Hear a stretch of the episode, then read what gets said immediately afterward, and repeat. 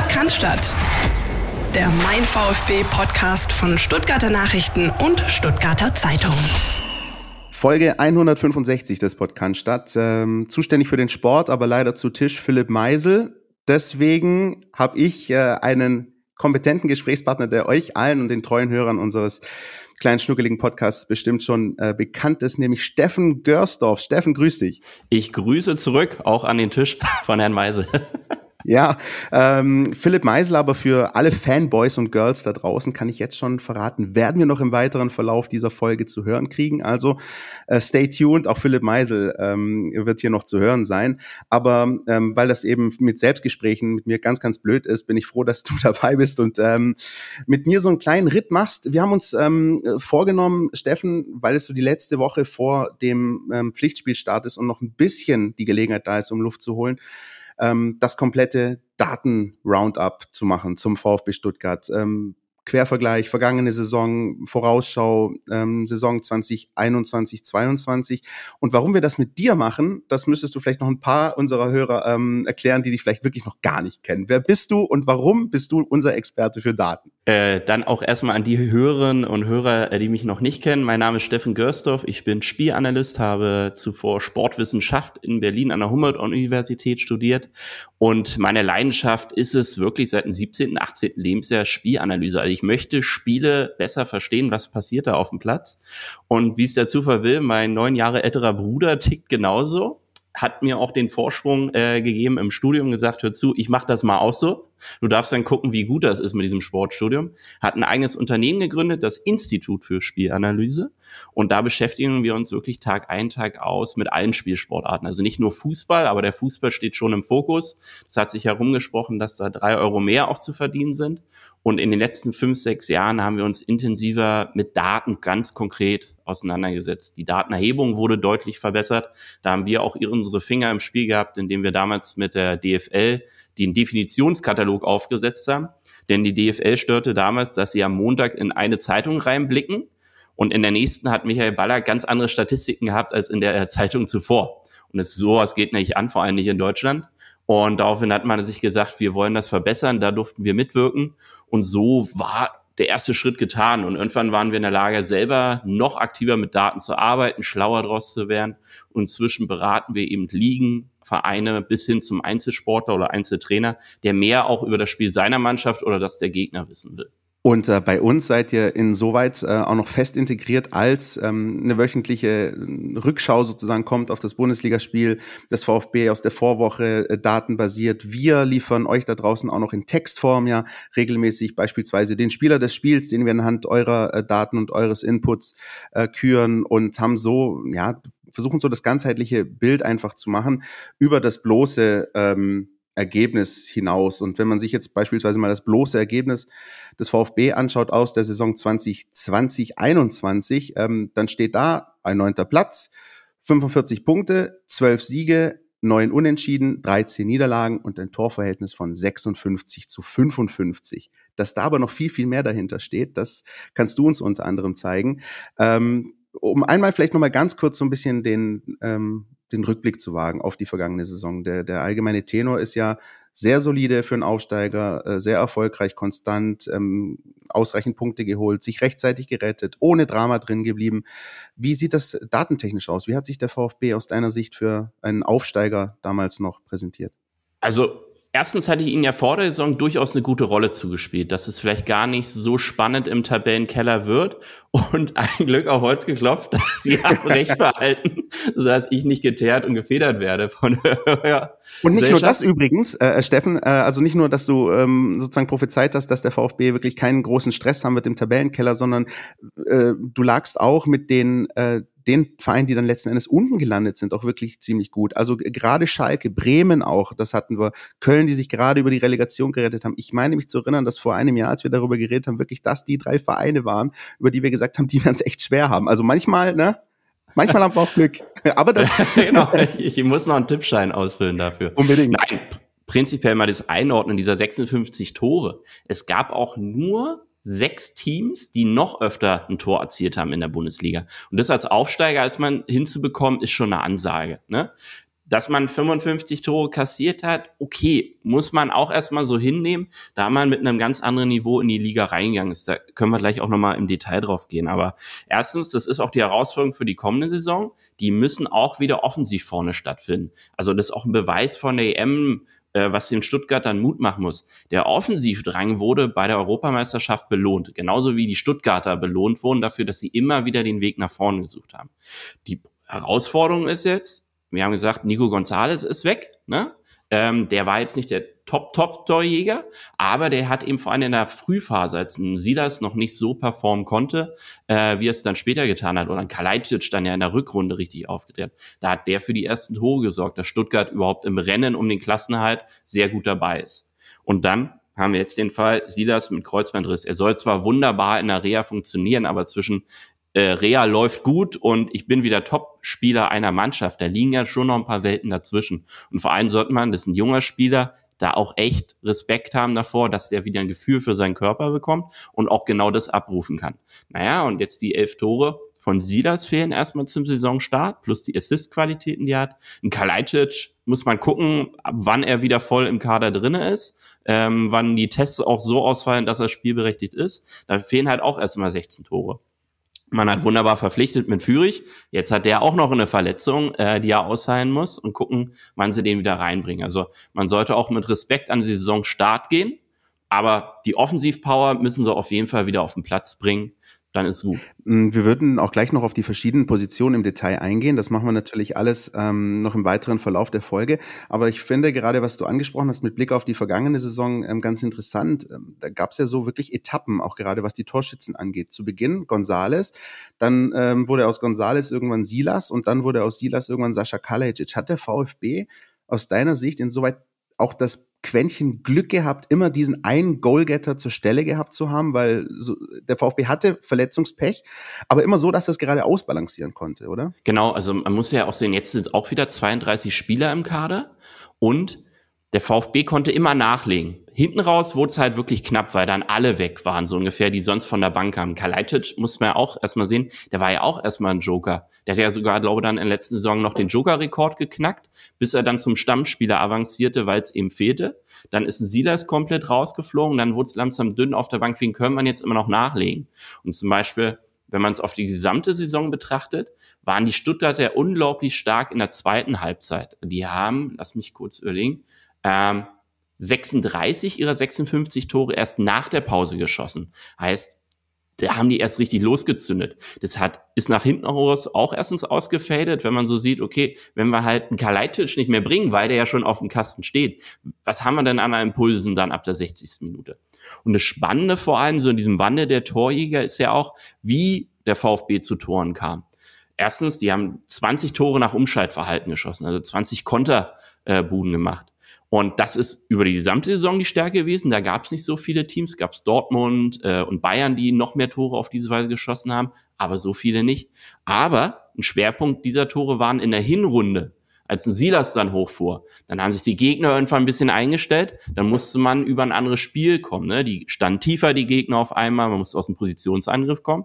Und das war die Sternstunde dann für Kalajdzic, wo man auch nach Standards dann richtig geknipst hat. Der wurde halt permanent von Sosa bedient, äh, wie es sonst nur im Fünf-Sterne-Restaurant vonstatten geht, und das genutzt und damit aber auch wieder Räume geschafft für die anderen Spieler, die dann im Hintergrund oder den zweiten Ball dann eben jagen konnten. Und wir werden auch später noch auf den Punkt ähm, Konkurrenz, andere Mannschaften in der Liga äh, eingehen und da versuchen, so einen kleinen äh, Blick nach vorne zu wagen. Ähm, aber die Tendenz ist schon da, ne, dass die Gegner jetzt definitiv wissen werden, was auf sie zukommt, wenn sie gegen den VfB spielen. Genau, vor allem, es wird halt das Spannende, was können sie zu Saisonbeginn an ihrem Stil direkt auf die Platte bringen. Ich glaube schon, dass Stuttgart auch wieder intensiv auf ein Umschaltverhalten setzen wird. Vor allem, wenn alle Spieler fit sind, haben sie auch äh, die perfekten Akteure dafür auf dem Platz. Zum Beispiel, wenn Fürich und Silas zum Beispiel gleichzeitig auf dem Platz stehen, bin ich echt gespannt, was da in der Liga alles geht. Dazu ein Kalajdzic, der durchaus aufgrund seiner giraffenartigen Art trotzdem unglaubliches Tempo auf die Spur bringen kann. Wenn die alle fit sind, Bombenangriff. Und gucken, ob Sosa weiterhin seine Stärke nach Flanken auch an Standards hinbekommt. Ne? Also auch da, die Stuttgarter haben 19 Tore nach ruhenden Bällen gemacht. Auch damit waren sie echt in den Top-Werten da vorne drinne. Lass mich da mal ganz kurz reingrätschen. Hm. Das ist nämlich eine Frage, die mich schon länger beschäftigt. Ähm, es wird ja immer gesprochen von der äh, immer größer werdenden Bedeutung des ruhenden Balles, von Standardsituationen. Ähm, lässt sich das auch aus deinen Daten ablesen, also generell ligaübergreifend? Ähm, ist eher, muss man es so sehen, meistens hält sich das so immer die Waage in der Liga. Immer ein Drittel der Tore fallen nach einem Positionsangriff, ein Drittel nach Umschaltverhalten und ein Drittel nach Standards. Da gibt's immer mal so ein so einen leichten Trend nach oben und unten. Wir müssen aber vor allem mal gucken bei den Top-Teams. Ne? Wenn man mal so die ersten 80 in der Liga anschaut und auch äh, jetzt bei der EM. Eins ist Fakt. Wenn eine Mannschaft keine Stärken nach Standards hat, sprechen sie vorne nicht mit. Die Deutschen haben zum Beispiel äh, bei der EM gerade mal ein Glückstor nach Standard hinbekommen. Äh, der Ausgleich gegen Ungarn, der, wie gesagt, gerade so damit reinging, dank Torwartfehler äh, Gulaschi.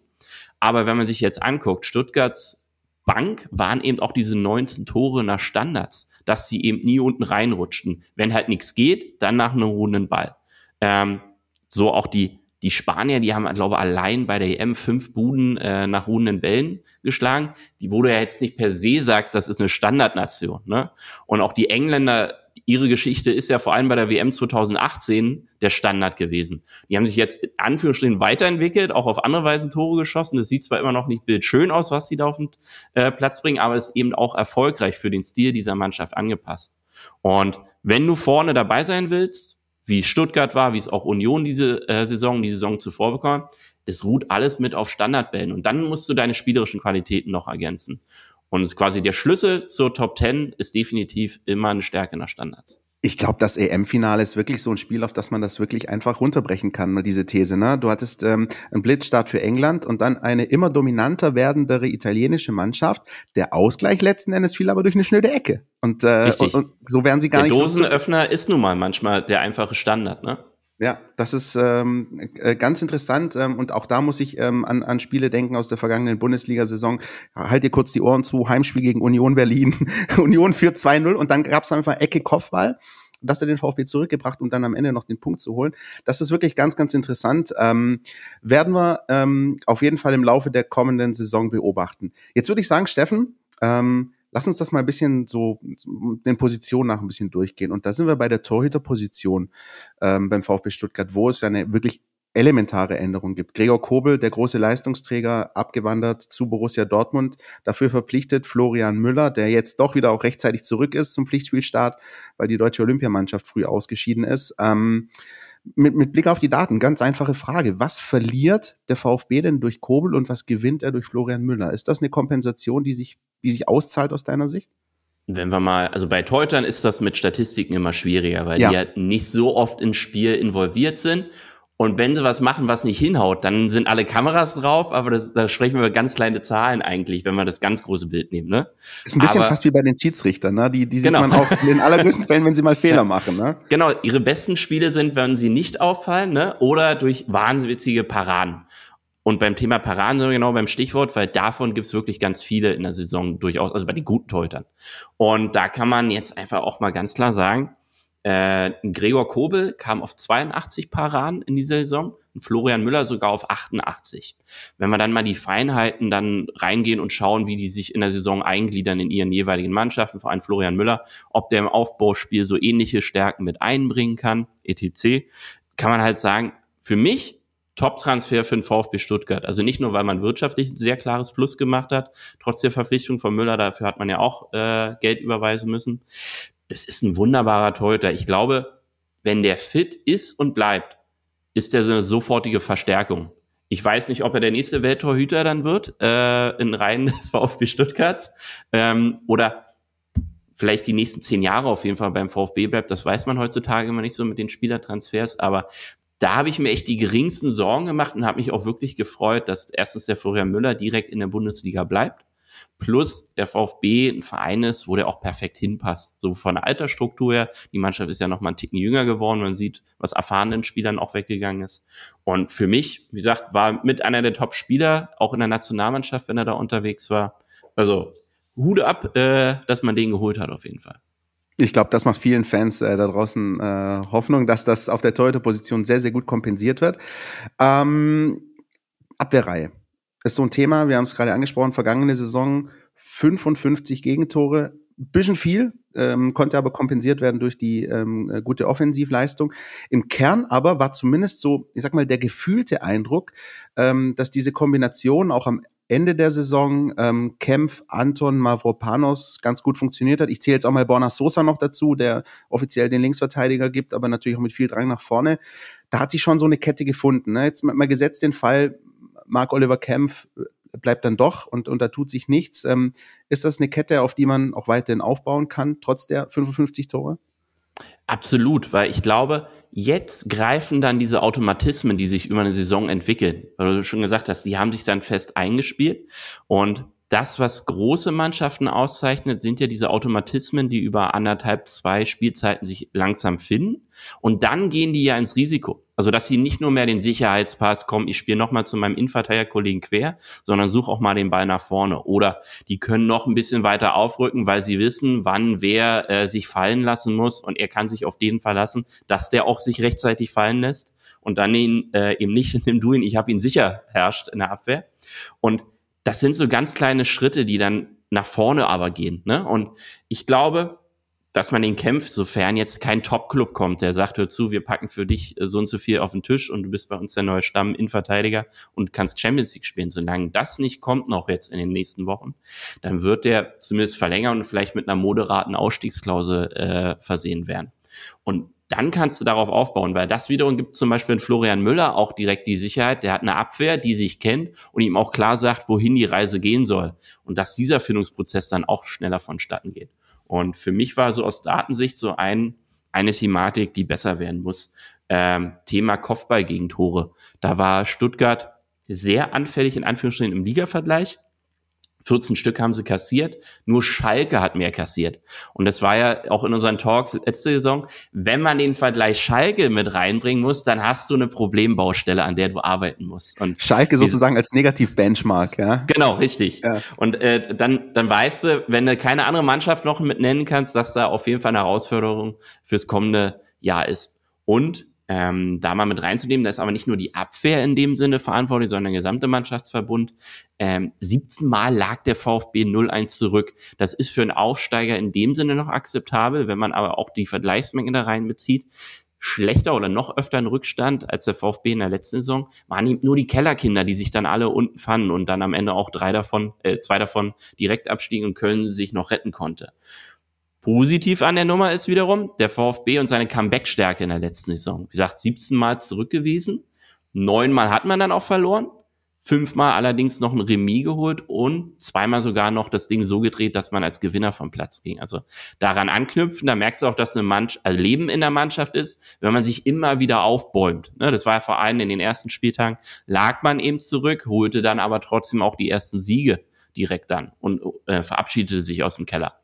Und wenn man daran anknüpfen kann, erstens seltener zurückzulegen und zweitens, wenn es einen doch mal erwischt, als Mannschaft dann auch geschlossen aufzutreten und sagen, komm, das Ding drehen wir hier noch. Ja ich, ich finde diesen Aspekt mit den Kopfball-Gegentoren sehr interessant, auch weil gerade die Kandidaten Kempf, Anton Mavropanos ja auch, ähm, welche sind, die auch offensiv eigentlich immer mal wieder stark ähm, in Szene gesetzt werden. Also Kempf hat ein wichtiges ähm, Kopfballtor geschossen, auswärts bei der Hertha, das dürfte dich, glaube ich, auch freuen. Ähm, und ähm, Mavropanos, ähm, Anton immer mal wieder aussichtsreich, hat aber nicht ganz gereicht. Ähm, ist das für dich auch noch so ein Punkt, wo du sagst, hm, okay, defensive Stabilität ist das eine, aber gerade auch nochmal Stichwort Bedeutung von Standards auf der eigenen Seite, da vielleicht noch ein bisschen mehr rauszuholen aus dieser Kopfballstärke dieser Spieler vor dem gegnerischen Tor? Definitiv. Ich glaube auch, also ich könnte mir gut vorstellen, dass sie in der Sommervorbereitung genau darauf abgezielt sind. Wissend um die Ausfälle, die sie ja zu kompensieren haben, auf der spielerischen Ebene. Und es ist, hilft natürlich ungemein, wenn du weißt, okay, allzu stark sind wir gerade nicht im Umschaltverhalten, was eigentlich unser Haupt äh, ist, weil eben die Spieler noch fehlen. Wir müssen mehr über Ecken und Freistöße rausholen, auch vielleicht über Einwürfe. Das sind so Kleingruppendinge, ne, wo da ist ein Flügelspieler, da ist ein Mittelfeldspieler, die müssen erstmal dafür sorgen, dass der Ball in den eigenen Reihen bleibt. Und dann rückt vielleicht mal ein Innenverteidiger mit auf in so einer Situation, weil den hat, ich sag dann immer, den hat dann keiner auf der Rechnung für die Party, dass der als Zufallsgast damit auftritt. Und dann fehlt schon mal die Zustimmung in der Abwehr. Und wenn du den als Abnehmer holst, okay, oder ein Förster zum Beispiel mit seiner Baumlänge da vielleicht dann auch mal gefunden wird bei einer sauberen Hereingabe, sowohl flach als auch hoch, genau. Und ähm, daran anschließend ähm, müssen wir natürlich auch noch über ihn sprechen, Borna Sosa Flankengott, wie er von vielen äh, zu Recht genannt wird ähm, und bezeichnet wird. Und wenn man auch so ein bisschen außerhalb der VfB-Bubble mal hört, ähm, wenn, wenn dann über VfB-Spiele gesprochen wird, dann fällt ganz oft auch das Attribut ähm, vermutlich der Beste auf seiner Position, zumindest einer der Besten auf seiner Position ligaweit. Ähm, ist da bei Borna Sosa und dieser Kombination auch gerade mit Sascha Kalajic ähm, der Peak aus deiner Sicht erreicht oder gibt es da immer noch Luft nach oben. Ich sag mal gefühlt, wenn Philipp Meisel und ich uns ähm, rückblickend über Spiele unterhalten, dann ist oft so, hm, dann steht manchmal wirklich ein sehr toll rausgespieltes Tor mit Borna Sosa. Und trotzdem gab es in jedem Spiel auch so die drei, vier Flanken, die hinter das Tor gehen und man sagt, die hätten eigentlich noch besser kommen können. Klar, also Streuung ist gegeben aufgrund von, da passieren ja ganz viele Dinge binnen kürzester Zeit und der Fuß ist leider nicht so präzise wie die Hand, also bei den meisten von uns. Ne? Ja. Äh, Borna Sosa ist einer der wenigen, der das wahrscheinlich gleichwertig kann. Das glaube ich ähm, auch. Und klar, also ich traue dem zum Beispiel einen Sprung auf zwölf Assists vor, die aus so einer Flanke herauskommen. Dann hast du ja schon eine Steigerung mit dabei, die jetzt noch nicht die Welt einstürzen lässt, aber definitiv vielleicht für zwei Siege mehr in der Saison sorgen kann. Plus, man muss ja auch immer gucken, wie ich, gegen welchen Gegner äh, agieren die. Ne? Also wann darf er denn flanken? Darf er schon relativ hoch flanken? Man, man kam sich ja teilweise äh, belustigt vor, wenn man auch äh, nach Frankfurt geguckt hat, zu Philipp Kostic, wo sich ja auch definitiv bei den meisten Mannschaften rumgesprochen hat, dass er ganz gut flanken kann. Vor allem immer auf den einen. Ne? Und hat sich auch in Stuttgart mal vor ein paar Jahren schon rumgesprochen, genau. aber das ist eine andere Geschichte. ähm, dass, dass der einfach äh, immer wieder frei zur äh, Flanke kam, vor allem zu den wirklich gefährlichen auf den langen Pfosten, wo dann Silver kam oder äh, ab und zu auch mal jemand anders durfte, aber vor allem Silver, dass man es weiterhin stärken muss. Also es muss vor allem dafür sorgen, dass die Mannschaft Sosa hilft, diesen Freiraum zu schaffen. Heißt, dass nochmal jemand rüber verlagert, den Abwehrspieler von Sosa mitzieht und mindestens so lange irritiert, dass der, dass der komplette Kanal vor ihm frei wird und er frei flanken kann oder zumindest nur um eins gegen eins gegen seinen Gegner gehen muss, um dann mit Tempo zu flanken da ist definitiv noch eine Steigerung drin und Kalajdzic hat ja auch mal sehr bildhaft beschrieben, wie er äh, diese Sosa-Flanken nimmt, dass er auch erst lernen musste, wie man diese Sosa-Flanken nimmt, dass man vielleicht einen Ticken später anläuft, aber dann umso mehr oder weniger drückt, weil da so viel Kraft hinter dem Ball ist, dass er gar nicht mehr so doll gegendrücken muss, sondern eher auf die Präzision gehen muss, um in die entgegengesetzte Richtung vom Hüter köpfen zu können. Und da sind wir wieder bei den Automatismen, die auch hinten in der Abwehr zueinander finden, sondern auch vorne. Ne? Und wie gesagt, also ich bin da auch guter Dinge, wenn beide fit durch die Saison kommen, dass da ab und zu mal wieder der Jubel aufbrennen kann und vielleicht sogar noch öfter äh, als in der abgelaufenen Saison. Dann ähm, würde ich sagen, gehen wir einen Schritt weiter nach vorne. Und das ist ähm, so ein bisschen, wenn wir über das äh, Mittelfeld sprechen, über die sogenannte Schallzentrale oder wie man auch gerne sagt, den Maschinenraum des VfB, ähm, machen sich Fans jetzt gerade mit Blick auf den Saisonauftakt dann durchaus ein paar Sorgen. Denn ähm, wir wissen es alle, ihr wisst es alle, Wataru Endo erstmal noch bei den Olympischen Spielen. Er kämpft dort noch um die Bronzemedaille äh, gegen Mexiko. Viel Erfolg dabei. Ähm, Orel Mangala fällt noch länger verletzt aus. Äh, Gonzalo Castro Vertrag wurde nicht verlängert. Ähm, es gibt ähm, Spieler wie Atakan Karasor, die da ähm, momentan auch zumindest in den Vorbereitungsspielen immer mal wieder zum Einsatz gekommen sind. Ähm, wie siehst du die Problematik, ähm, gerade mit Blick auf die ersten Spiele des VfB, jetzt mal den Pokal ausgeklammert, aber in der Liga, Fürth, Leipzig, Freiburg, ähm, wie kann das der VfB aus deiner Sicht kompensieren? Denn, und ich glaube, da verrate ich auch nicht zu viel, Wataru Endo ist schon auch einer deiner und unserer Lieblinge, so rein statistisch, ne? Wataru Endo war der Schlüsselspieler der letzten Saison, wenn man mal das Gesamtbild nimmt. Also er war Mr. Zweikampf, ne? Die meisten Zweikämpfe. Äh, gemeistert in der Bundesliga in der abgelaufenen Saison, aber er war, was wir schon gesagt haben, also äh, Meise nennt ihn ja liebevoll immer den Quarterback auch, unabhängig ja, davon, wo er übers Feld dreht. Und da steckt ja was dran. Also kein Spieler war an mehr Torschüssen beteiligt als Wataru Endo. Und wie wir ja alle wissen, bis auf das eine Spiel gegen Schalke äh, und einige andere Ausnahmen, ist er jetzt nicht derjenige, der die ganze Zeit an der Box vorne unterwegs ist, ne? Sondern er leitet diese Angriffe ein, wie es ein guter Quarterback dann macht. Er bringt die entscheidenden Pässe ins vordere Drittel und die anderen Jungs lösen das daraus.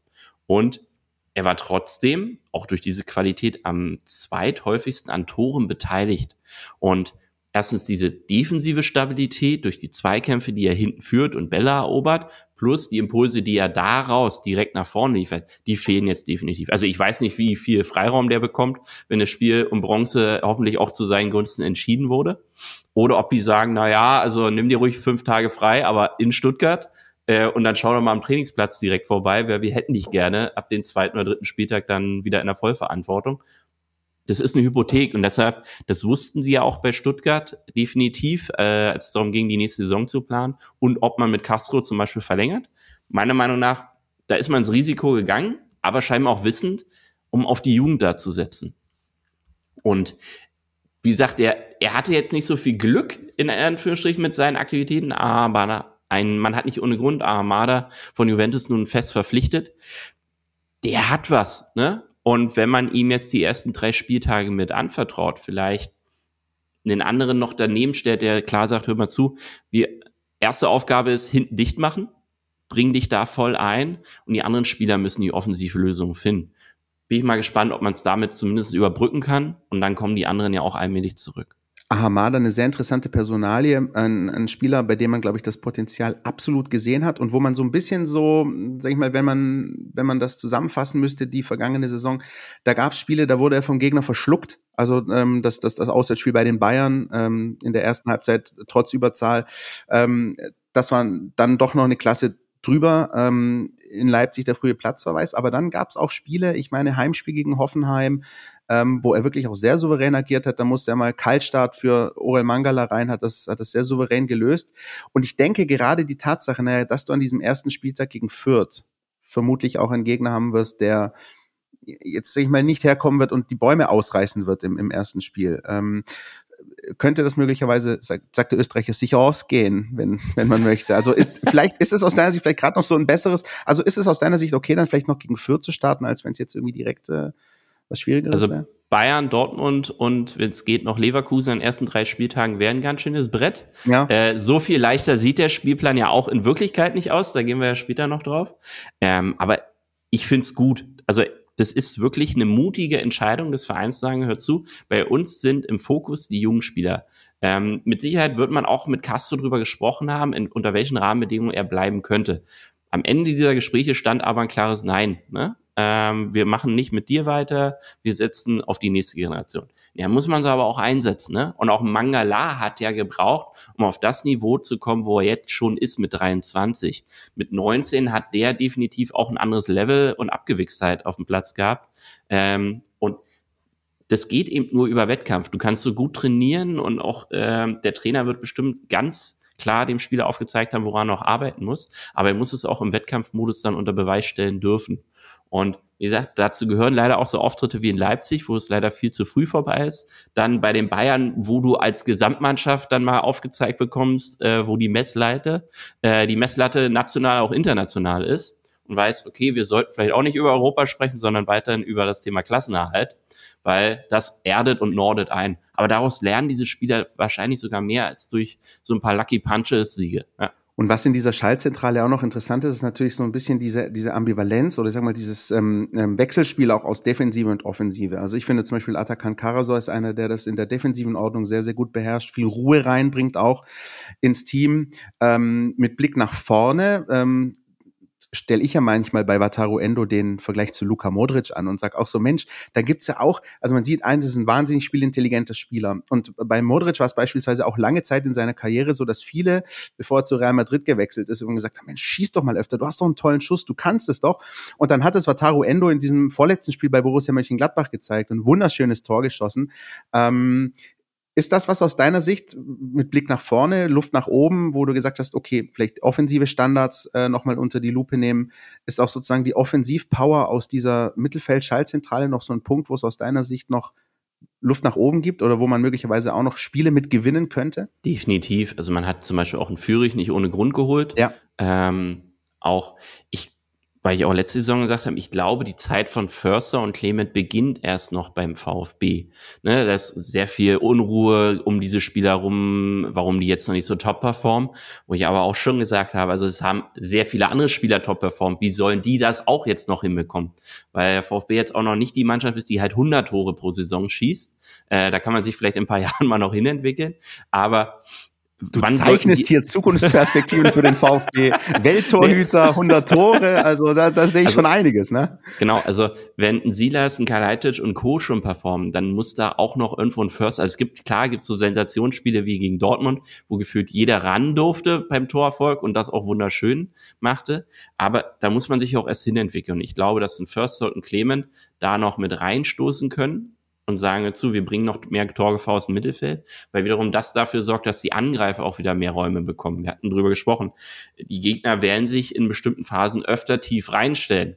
Die müssen aber rauskommen, wenn auf einmal Flakgeschütze äh, aus 20 Metern auf sie ja niederprasseln. Und wenn die rauskommen, haben andere wieder mehr Freiräume. Und das so zum Beispiel auch, also dass ein Lewandowski bei dem hat sich auch viel rumgesprochen, dass der Tore schießt und die Abwehrreihen es trotzdem hinbekommen, weil eben die Bayern auch ganz bewusst drauf setzen, wir müssen mehr Abschlüsse aus der Distanz hinbekommen, damit die Abwehrreihen da nach vorne rücken. Und Bayern hat den Topwert letzte Saison auch gehabt mit 18 äh, Torschüssen, nee, äh, mit 18 Toren aus der Distanz. Und auch bei der EM, lass mich lügen, Dänemark und Italien jeweils die Top-Teams waren, auch mit Distanztoren. Und gerade bei Bayern ist es auch wichtig, dass du dann eben neben Lewandowski solche, sag ich mal, Distanzschützen hast, wie ein Leon Goretzka, Josua Kimmich und, und, und, die dann einfach auch mal diese, diese äh, Kiste auspacken können und dann sozusagen einfach mal treffen können.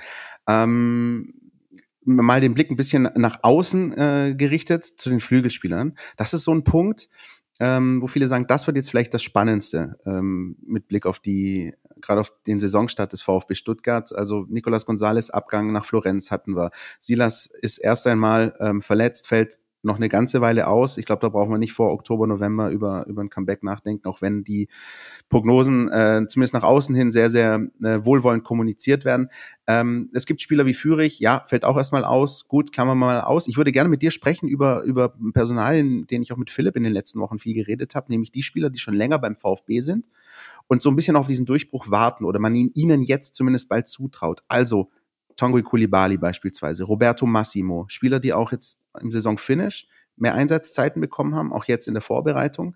Wie siehst du hier die Perspektive? Was, ähm, was ist da aus deiner Sicht möglich beim VfB? Also Kulibali ist tatsächlich ein ganz spannender Kandidat für mich ähm, für die kommende Saison. Erst recht aufgrund dieser Situation. Warum? Also der war jetzt schon in der abgelaufenen Saison, obwohl er meistens mehr so als Joker reinkam oder mal wenige Startelf-Einsätze hatte, aufgrund der großartigen Performance der anderen Spieler, war eben der Raum noch nicht da. Der Mann war trotzdem an neun Toren beteiligt in der abgelaufenen Saison, an insgesamt 14 Prozent aller Torschüsse. Und wenn der jetzt einfach mehr Startelf-Einsätze bekommt, traue ich dem schon durchaus was zu, weil der bringt auch das gleiche körperliche Komplettpaket in meinen Augen mit, wie es ein Silas hinbekommen hat. Ne? Und gibt dem das Vertrauen, dann auch die, die Spieler wie ein Scholinov durchaus, wenn die mal Verletzungen äh, verschont sind, damit reinkommen. Und Massimo hat mir auch immer gefallen. Der durfte ja vor allem zu Saisonbeginn auch mal rein auf der rechten Spur, wenn die da eine offensivere Variante auch gewählt haben. Da geht's viel um Vertrauen in sich, Vertrauen in das Umfeld und wenn die das haben, dann gehen die ins Risiko und dann haben die Abwehrspieler des Gegners schon deutlich höhere Probleme, wenn die nicht nur Formatvorlage A, Pässe und Schüsse abgeben. Und da mache ich mir wirklich die geringsten Sorgen, dass da zu wenig Gefahr über die Flügel kommt, sondern wir hatten es auch schon, das Zentrum wird spannend. Wie sicher stehen die da? Wie gut können sie die Bälle eben in die Vorderreihe bringen? Und für einen Kulibali wird, glaube ich, einer der auffälligsten Spieler. Die Frage ist, ob wie oft kriegt er bloß eine Chance im Spiel? Kriegt er nur die eine? Dann sage ich auch, okay, muss man verstehen, immer noch ein junger Spieler. Wenn er aus einer Chance kein Tor macht, passiert, kriegt er aber drei, vier Kontersituationen vorm Tor oder ins Umschaltverhalten. Ich glaube, dann, dann klingelt es auch. Ich glaube, das ist wirklich insoweit interessant, als alle die Namen, die wir jetzt auch gerade genannt haben, ihr können schon in der einen oder anderen Situation haben aufblitzen lassen. Also Kulibali beim 5-1 in Dortmund. Ähm, Massimo, erinnere ich mich dran, es gab eine Szene in Wolfsburg, da hat er überragend auf Gonzales aufgelegt, der eigentlich nur noch den Ball ins leere Tor schieben muss. Sonst wäre das ein überragender Assistpunkt für ihn gewesen. Chulinov Heimspiel gegen Augsburg ein Tor für Kalajic aufgelegt. Also es gibt, die, die Jungs können das, die haben das in sich. Und ich glaube, da ist vielleicht auch diese mentale Komponente auch ganz, ganz wichtig. Ähm, Finde ich wahnsinnig spannend zu beobachten. Ich glaube, dass da der VfB sich keine Sorgen machen muss, wenn es den einen oder anderen Ausfall gibt. Ähm, interessant ist dann eben auch, wie man dann auf die jeweilige Taktik des Gegners reagiert. Ähm, dann müssen wir natürlich noch ganz kurz über die Sturmspitze sprechen. Gut, Sascha Kalajic, Steffen, über jeden Zweifler haben. Was ist aber, sollte der mal ausfallen? Ist das aus deiner Sicht, also was passiert dann? Gibt es einen Plan B? Es gibt mit Hamadi Al-Gadoui einen ähnlichen, ähnlichen Stürmer, ja, der, der, der, der für solche Aktionen bekannt ist, der auch mal den Ball einnicken kann, der das in der zweiten Liga häufig unter Beweis gestellt hat, auch jetzt in der Vorbereitung ganz gut ausgesehen hat. Aber über den haben wir natürlich kaum äh, äh Daten jetzt aus der vergangenen Bundesliga-Saison, einfach weil es verletzungstechnisch nicht dazu kam. Ne? Ich glaube, dass sie sowas zum Beispiel testen würden. Ich glaube eher, dass sie dann umstellen. Die stärken dann das Mittelfeld, gehen vielleicht auf einen Doppelsturm, wo du halt jetzt keinen Leuchtturm im Zentrum hast, den du anflankst oder so, sondern äh, du sagst zum Beispiel, wenn Führig fit ist, dass du den mal mit vorne reinziehst, mit einem Kulibali zusammen und auch die anderen Kandidaten. Ähm, ich glaube eher, dass sie auf eine Systemumstellung gehen, als dass sie jetzt zum Beispiel noch einen verpflichten oder so. Ähm, also ich wüsste jetzt auch nicht, wer, ich sag mal, im Gehaltspaket und von der Altersstruktur da jetzt noch reinpassen würde am Transfermarkt. Ähm, da man ja selten, also ich glaube, Stuttgart holt die nächsten Jahre selten einen Spieler, der als äh, älter als 27 ist, da man ja auch darauf abzielt, den auch nochmal weiterzugeben an einen großen Club oder jedenfalls einen sehr potenten Club. Und daher ich glaube, die gehen ins Risiko in Anführungsstrichen, ähm, aber um Kalajdzic auch klar zu sagen, also wir setzen hier auf dich, ne? Also nicht nur, äh, dass du irgendwann vielleicht mal zum Top-Club gehst und wir holen jetzt schon mal den Backup, sondern sagen hör zu, du kriegst hier auch deine drei, 34 Spieltage, wenn du fit bist, ne? Und das für, für einen Spieler wie ihn unglaublich wertvoll, weil also wir hatten ja letzte Saison drüber gesprochen, sollte Gonzales wechseln. Und da habe ich damals gesagt, der ist noch gar nicht auf dem Niveau, sich woanders durchzudrücken. Der braucht ein Jahr Bundesliga. Das hat schon mal funktioniert, so wirtschaftlich, was äh, Stuttgart eingenommen hat. Und ich glaube, dass der, wenn er fit ist, in Florenz auch funktionieren wird, mit dem Selbstbewusstsein, ich Bundesliga-Niveau habe ich. Ja? Mal gucken, wie ich das hier umgesetzt bekomme. Und Kalajdzic, in den Interviews, die ich von ihm gelesen habe, auch bei euch, unglaublich geerdete Type ist. Ne? Also der weiß schon, dass da viel zusammenkommen musste in der letzten Saison, dass er überhaupt in diese Starterrolle auf einmal reinkam. Und er das aber auch voll genutzt hat. Da sagte er auch ganz ehrlich, ich habe die Klasse bewiesen, also will ich hier auch bleiben ne? und mich durchsetzen. Und das in Anführungszeichen dümmste wäre jetzt zum Beispiel zum AC Mailand zu wechseln, wo zwei Mit-30er auf einem sehr gehobenen Niveau sich im Mittelsturm äh, bewegen und keiner von den beiden heiß darauf ist, jetzt sich von dem äh, von dem jungschen Ösi sagen zu lassen, äh, wo es lang geht. Ne? Auch wenn die vielleicht vom annähernden Ego und Humor zusammenpassen würden. und noch ein Jahr Bundesliga mit Stuttgart als Stammspieler, ich glaube, man könnte nichts Besseres ihm empfehlen. Das glaube ich auch und ich finde auch den Aspekt, den du vorher angesprochen hast, mit ähm, Systemumstellung dann eben auch ganz interessant. Ähm, womit wir eigentlich so ein bisschen, wenn wir jetzt mal diesen, den VfB-Kader ähm, mal durchgegangen sind, mal ein bisschen den ähm, Blick hinausrichten können auf die Konkurrenz, auf die Ligakonkurrenz beim VfB. Ähm, Du hast auch vorher die, die Zahl, die verhältnismäßig große Zahl im Kader angesprochen. Wir haben mit dem VfL Bochum und der Spielvereinigung Kräuter Fürth zwei Aufsteiger, die eine neue Komponente reinbringen in die Liga. Ähm, mal ganz offen und frei gefragt, wie siehst du denn den VfB kadertechnisch, breitentechnisch, auch systemtechnisch, was die Varianz angeht, im Liga-Vergleich aufgestellt? Ist das wieder so, wo du sagen würdest, hm, ähnlich positiv in der vergangenen Saison oder gibt es so einen Punkt, wo du sagst, oh, da müssen wir jetzt schon doch ein bisschen aufpassen? Genau. Also Stand jetzt sind sie etwas dünn im Zentrum aufgestellt, aufgrund eben Endo steht nicht zur Verfügung, wahrscheinlich zum Saisonstart. Weiß man nicht, wie gesagt, wie da die Regelung ist und ob der jetzt wirklich dann auch fit von äh, Olympia zurückkommt. Von den Olympischen Spielen. Richtig, ähm, sehr richtig. dann wie fit und wie schnell Mangala wieder zur Verfügung steht. Und da finde ich es aber, weil ich schon meinte, richtig auf die jungen Spieler zu setzen, weil die können sich zweifelsohne jetzt auch beweisen und sagen, wir schaffen die Qualität. Und Stuttgart legt einen sauberen Saisonstart hin, der nicht mit drei oder vier Niederlagen am Stück äh, aussieht, sondern man hat, wie sich zwei Siege eingefahren, sich eine Pleite irgendwo eingefangen und schwebt dann erstmal irgendwo im Mittelfeld zwischen Himmel und Hölle hin und her. Insgesamt sehe ich die Stuttgarter auch dieses Jahr klar auf dem Weg Klassenerhalt. Also sollte es wirklich keine Verletzungsmisere sondergleichen geben, dass ein Kalajdzic meinetwegen ein halbes Jahr ausfällt oder so.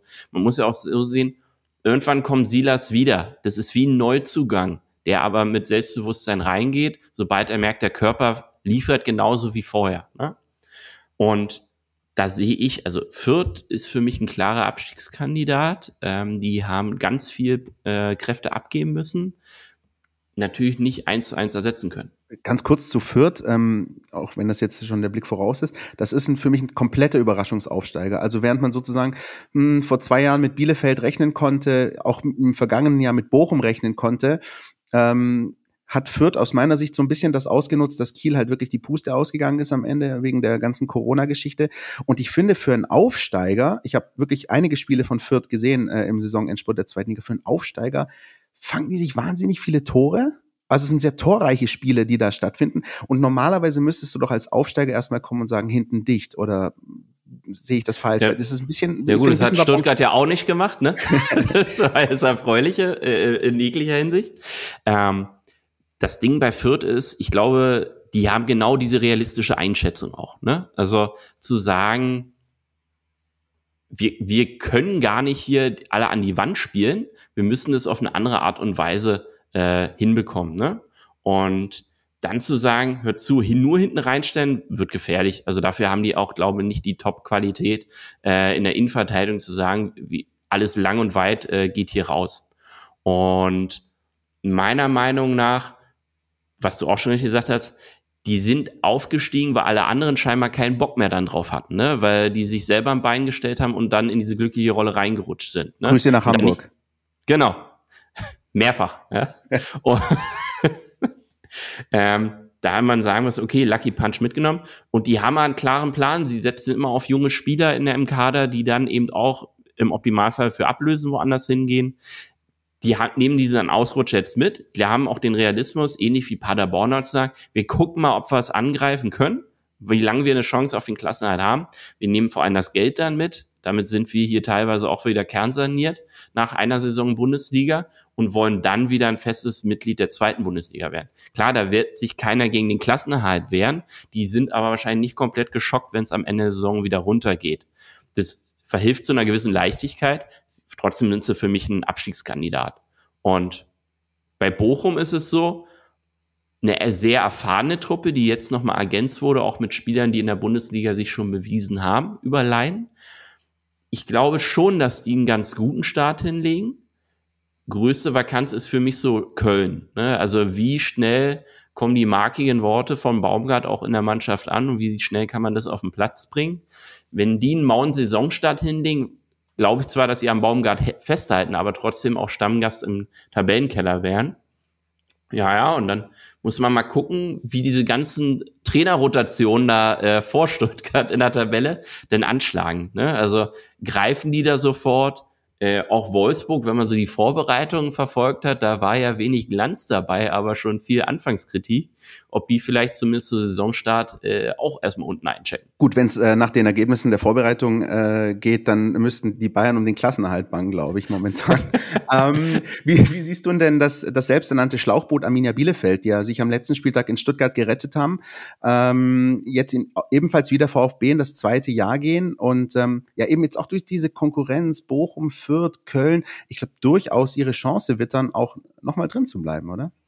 Na, erstmal muss man sagen, sie haben zwei schmerzliche Abgänge mit dem Vogelsammer äh, um Richie Doan. Das sind vielleicht sogar wahnsinnig äh, und schwer zu kompensierende Abgänge, ne? Ja, vor allem für einen Verein ähm, wie Arminia Bielefeld, die ja klar gesagt hat, natürlich hätten wir den Doan gern behalten, aber wo sollen die fünf Millionen herkommen, die der mindestens als Ablöse kostet?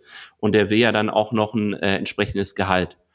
Und die Frage ist wirklich, also sie haben ja mit einem minimalistischen Fußball diese Klasse gehalten. Also was war das, was sie an Toren erzielt haben in der Saison? 26 Tore. Das, das, und knapp weniger Gegentore als Stuttgart kassiert. Ne? Und, übrigens also, fünf von 26 Toren gegen den VfB geschossen. Genau. das nur am Rande. Oder ähm, sogar sechs, ne? Das waren 4-0, glaube ich, im, im 3-0 oder 4-0 in der Hinrunde. 3-0 und ein 2-0. Also ja? fünf, fünf Tore ja. gegen den VfB, sechs Punkte. Ich sag jetzt mal ganz, äh, ganz mutig, nochmal wird es jetzt nicht sechs Punkte vom VfB geben diese Saison. Richtig. Und ich sehe da die Qualität nicht. Also der Fabian Klos wird Fabian Klos bleiben, aber die Zuträger mit Doan und Vogelsammer, die waren elementar selbst Vogelsammer, der lange verletzt war und dann ankam, aber sofort geliefert hat. Ich glaube, die erwischt es auf jeden Fall dieses Jahr mit. Und wenn wir jetzt mal ganz ketzerisch sind, wenn Fürth und Bielefeld äh, auf 17 und 18 stehen, hat man ja gefühlt den Klassenhalt schon fast sicher, wenn man die eigene Leistung wieder mit auf den Platz bringt. Und dann geht es darum, wer die, den grausamen äh, Platz 16 dann einnehmen darf. Und ich glaube, dass diese Saison früher im Keller entschieden wird es wird aber vorne auch lange ein Schneckenrennen geben, weil alle diesen EM-Sommer noch in Knochen haben. Insgesamt einen sehr dichten Spielplan in den letzten anderthalb, zwei Jahren. Naja, und im Winter 22 steht dann schon wieder äh, eine WM an, wo die Spieler auch sagen, äh, geht man jetzt schon vielleicht mal einen ruhigeren Schritt an, äh, um dann in der kommenden Saison mehr Körner zu haben. Halt mal gucken, ob's. Also ich glaube nicht, dass es zum Beispiel auch so eine sehr klare Meisterschaft dieses Jahr geben wird. Ja, das ist tatsächlich oft so ein bisschen der Effekt äh, nach WM oder EM-Sommern.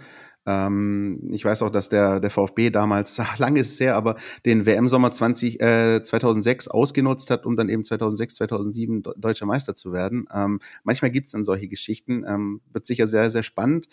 Ähm, um dir mal abschließend, um, um dann Deckel drauf zu machen unter die Geschichte, ähm, einen Tipp zu entlocken, höre ich so ein bisschen raus, der VfB läuft aus deiner Sicht wieder so zwischen neun und zwölf ein, sowas um den Dreh?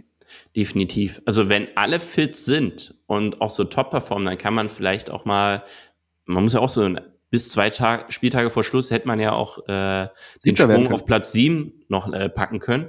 Daher sage ich mal, neun bis zwölf ist realistisch, wenn alle gesund bleiben. Wenn es dann noch optimal läuft, weil ein Kalajdzic nicht nur 16, sondern 22 macht, weil Sosa so viel liefert, dann darf man auch ein bisschen höher gehen, aber insgesamt ist es realistisch, Platz neun bis zwölf, weil es dem Leistungspotenzial dieser Mannschaft entspricht.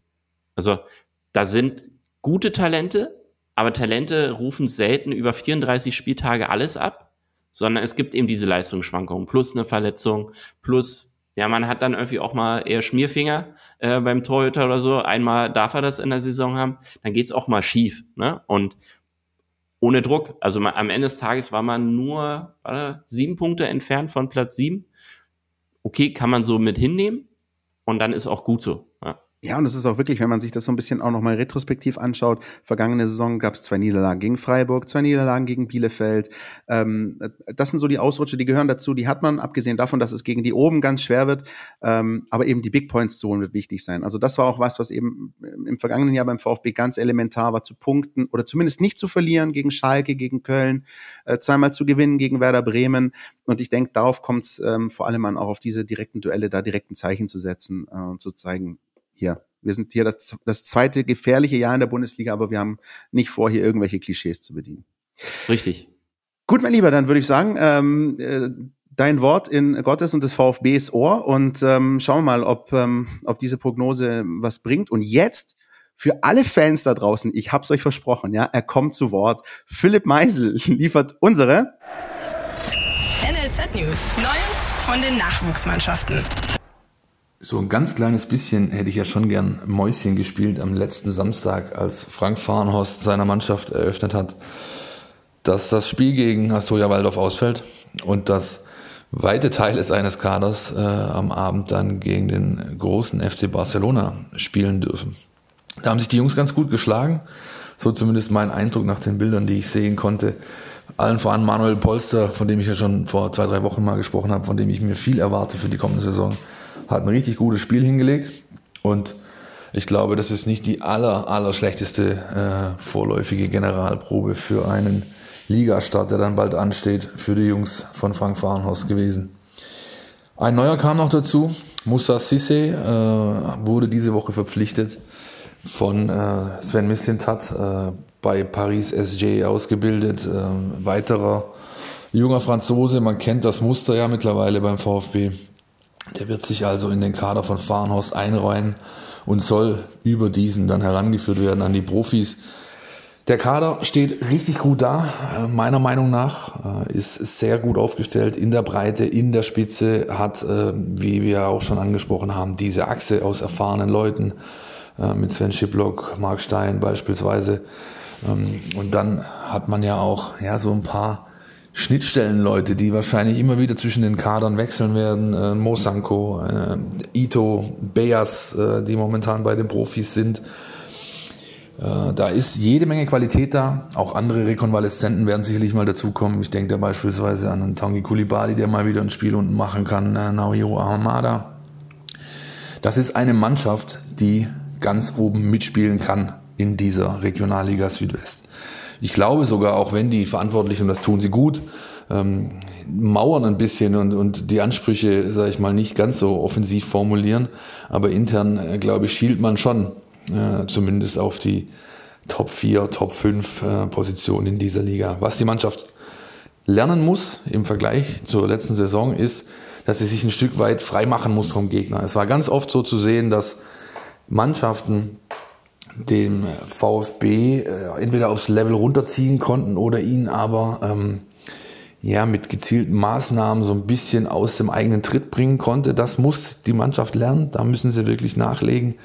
Potenzial dazu ist da und ich denke jetzt bei dem letzten Test an diesem Freitag 14 Uhr in Stuttgart äh, gegen die TSG Balingen wird man dann schon mal den ersten Anzug sehen, den Fahrenhorst dann auch eine Woche später am 14. August ins Rennen schicken wird. Da geht's gegen Rot-Weiß Koblenz dann zum ersten Mal um Punkte.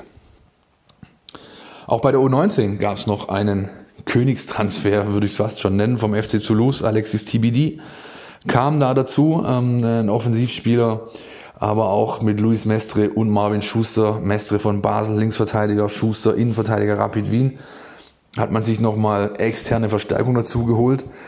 Da bin ich auch wirklich sehr gespannt, was der Kader von Nico Willi kann. 24 Mann stehen da drin. Ähm, man hat ein Trainingslager absolviert, hat, äh, das hat vielleicht ein oder andere gesehen, auch äh, ein gutes Teambuilding-Event absolviert beim Wakeboarden, hat sich ähm, beim Sparkassen Cup in Schwäbisch Hall gut geschlagen, Zweiter ist man da geworden. Also auch da ähm, ist jede Menge Potenzial da, wird sich jetzt dann zeigen, ob sich diese Mannschaft schnell findet, mit vielen neuen Leuten ähm, und dann, ja, dem Anspruch gerecht werden kann, den man beim VfB Stuttgart traditionell hat. Die U19 ist eine Mannschaft, die es gewohnt ist, ganz, ganz oben mitzuspielen, immer um den äh, Ligatitel sowieso, aber dann auch um den deutschen Meistertitel und den DFB-Pokal. Ähm, da geht's gegen, glaube ich, Werder Bremen in der ersten Runde. Ähm, das ist also, das sind, das sind äh, das die klassischen Ziele für diese, für diese Altersklasse und ich denke auch Nico Willig, den ich gut kenne, hat das entsprechende Mindset, um von seinen Jungs ähm, das entsprechende zu verlangen, nämlich äh, Titel oder zumindest die Chance bis zum Ende, um jene mitzuspielen. Da geht's auch bald los, auch wie bei der U21 am 14. August. Darmstadt 98 ist der Gegner im Robert-Stien-Stadion. Anpfiff 14 Uhr und wahrscheinlich wird es möglich sein, äh, da auch hinzugehen. Kann ich jedem nur empfehlen. Ich plädiere immer wieder dafür. Geht dahin, schaut euch diese Jungs an. Äh, ich werde aller Voraussicht nach dort sein und freue mich dann auf den ersten äh, Auftritt ja, im Liga-Geschehen. Liga ist wie üblich eigentlich ganz gut aufgestellt, gute Mannschaften dabei, die man so kennt. Ähm, Stadtderby gibt's wieder, die Kickers sind äh, mit in der Liga dabei. Also auch da stehen spannende Spiele, eine spannende Saison an. Gilt auch für die U17. Markus Fiedler hat eine nagelneue Truppe also zusammengestellt bekommen sozusagen. Ja, also viele Aufrücker von unten. Ähm, interessant ist da, dass wirklich alle Jungs aus der Region sind. Wenn man sich also die vorherigen Vereine anschaut, dann ist da Reutling dabei, Kickers, Rohau. Also das sind Jungs, die äh, wirklich aus dem Baden-Württemberg-Raum kommen und ähm, ja eben jetzt auch die Aufgabe haben, zusammenzuwachsen, ähm, die Erfahrungen zu sammeln, die es eben braucht und dann versuchen äh, werden, eben auch um, um, um, um, ja, um den Titel irgendwie zu kämpfen. Da ist aber wahrscheinlich äh, das Ganze etwas volatiler bei der U17 dann auch. Die Jungs sind teilweise erst 15, 16 Jahre alt. Und da kann man ja Leistungs, sag ich mal, Wellen einfach erwarten. Das ist da noch deutlicher ausgeprägter oft zu sehen als eben im U17 oder im U21-Bereich. Vier Mann äh, sind gerade bei der DFB U17 im Lehrgang. Alexander Acevedo, Laurin Ulrich, Paulo Fricci und Samuele Di Benedetto zeigen sich bei Marc-Patrick Meister. Diese Woche in einem Lehrgang spielen dann gegen Polen auch ein Länderspiel und die Woche drauf geht's dann auch für die U17 zum ersten Mal um Ligapunkte. Der Saisonstart ist der 15. August, sonntags auswärts 13 Uhr beim FC Ingolstadt 04 und man darf, wie gesagt, in allen drei Altersklassen sehr gespannt sein, ob sich diese Mannschaften ähm, wirklich schnell finden und dann ja, den Drive entwickeln, den es eben braucht, um wieder mal ja, zu überzeugen in diesen Altersklassen. Vielen herzlichen Dank, Philipp Meisel, dann doch nur so halb zu Tisch mit dem kompletten NLZ Newsflash. Sehr interessante Anekdote auch äh, rund um dieses Testspiel gegen den FC Barcelona. Ähm, vom FC Barcelona, wie kriege ich jetzt äh, die Überleitung hin zum BFC Dynamo? Steffen, hilf mir. Das ist das äh, Würfe in der Buchstaben und Kürze. Ja, viel mehr kriege ich da auch nicht hin. Um, anyway, Samstag 15.30 Uhr geht's tatsächlich los. Pflichtspielauftakt für den VfB Stuttgart ähm, bei BFC Dynamo. Das steht ja jetzt fest, der Gegner. Ähm, eine Mannschaft aus der Regionalliga sollte Pflichtprogramm sein, aber ihr habt es auch bestimmt mitbekommen, es gibt ähm, Corona-Probleme beim VfB. Äh, drei Spieler fallen da sicher aus. Ähm, die Namen sind da jetzt auch bekannt und ähm, es ist eine kleine Hypothek, mit der der VfB nach Berlin geht, aber alles in allem, Steffen, ähm, da musste weiterkommen und nichts weiter, oder? Sagt man, ne? ähm, das Ding ist halt, das wird eine knochenharte Partie für die Stuttgarter. Und wir hatten darüber gesprochen, so die absoluten Alpha-Tiere sind gerade nicht zur Verfügung, wenn es in die vorderen Positionen geht. Plus der BFC hat jetzt schon drei Spiele absolviert in der Liga, alle drei gewonnen und die spielen einen ganz abgezockten Fußball. Die haben einen äh, sehr Regionalliga und Drittliga erfahrenen Stürmer äh, geholt, äh, den Herrn Beck, der jetzt auch schon gut getroffen hat an den ersten drei Spieltagen. Plus, die lassen wirklich fast nichts zu. Und die musst du knacken wollen. Ähm, ich weiß jetzt nicht, wie viele Zuschauer zugelassen sind. Da ist ja auch dann noch ein bisschen kleinen Stimmungspulk da. Ich drück Stuttgart wirklich alle Daumen, dass das äh, nicht so eine Schweinepartie wird, dass man nach fünf Minuten äh, plötzlich zurückliegt und dann gegen so eine Berliner Mauer anrennen darf, weil äh, dann wird es unangenehm, da noch durchzukommen, wenn du den Leuchtturm zum Beispiel nicht mit dabei hast. Und ich glaube, äh, es wird so ein 2-1-Partie, aber ich möchte nicht unterschreiben, dass es binnen 90 Minuten gelingt, äh, das Ding einzufahren. Heißt also, für alle VfB-Fans vielleicht nicht zu viel vornehmen am Samstagabend. Das, das könnte vielleicht auch ein bisschen länger gehen. Wir wissen alle, wie verrückt diese ersten Runden im Pokal oft laufen. Ähm, wir wissen auch, ich meine, gerade aus VfB-Sicht muss man ja gar nicht sagen, es gab zuletzt die Spiele gegen Hansa Rostock. Das ging einmal schief ähm, und einmal ging es knapp gut. Also ähm, da ist wirklich alles drin. Und ich glaube, all das, was wir auch vorher besprochen haben, mit Blick auf die vergangene Saison, ähm, gucken nicht in Rückstand zu geraten, äh, Standards beachten, defensiv wie offensiv, das sind alles Sachen, die in so einem Spiel wahnsinnig wichtig sind, weil äh, ähm, bei allem Respekt, wir reden hier von einem Regionalligisten und das ist nicht irgendwie ein Dorffest irgendwie bei einem Siebtligisten, wo du weißt, ich fahr hin und äh, die Frage ist, ähm, wird es zweistellig oder nicht, sondern das ist echt, das kann richtig ekelhaft werden, wenn du es nicht annimmst. Richtig, also auch die trainieren zweimal am Tag. Und äh, die seltensten von denen sind noch Handwerker nebenher, sondern die machen es als Vollprofi-Job. Und vor allem, die haben Erfahrung sich eingekauft und die wollen auch definitiv hoch, sind auch für mich Aufstiegskandidat. Und dementsprechend gehen die da motiviert und mit breiter Brust vor allem nach dem guten Saisonstart rein. Und das ist der beliebte Phrasenschwein-Charaktertest. Ne? Ähm, und deshalb meine ich, die jungen Spieler, die jetzt im Zentrum da auflaufen werden, die können da ihr erstes Zeichen setzen, dass die auch bereit sind, in der Bundesliga diese Verantwortung zu übernehmen. Und wie gesagt, Daumen sind gedruckt, es ist packt. So ist es. Und ähm, wie ihr es bei uns gewohnt seid, beobachten und begleiten wir diese Partie natürlich rundum für euch am Samstagnachmittag mit allem drum und dran, Einzelkritik, Stimmen. Ihr könnt die Spieler dann auch wieder bewerten am Samstagabend und ähm, das schauen wir uns alles an.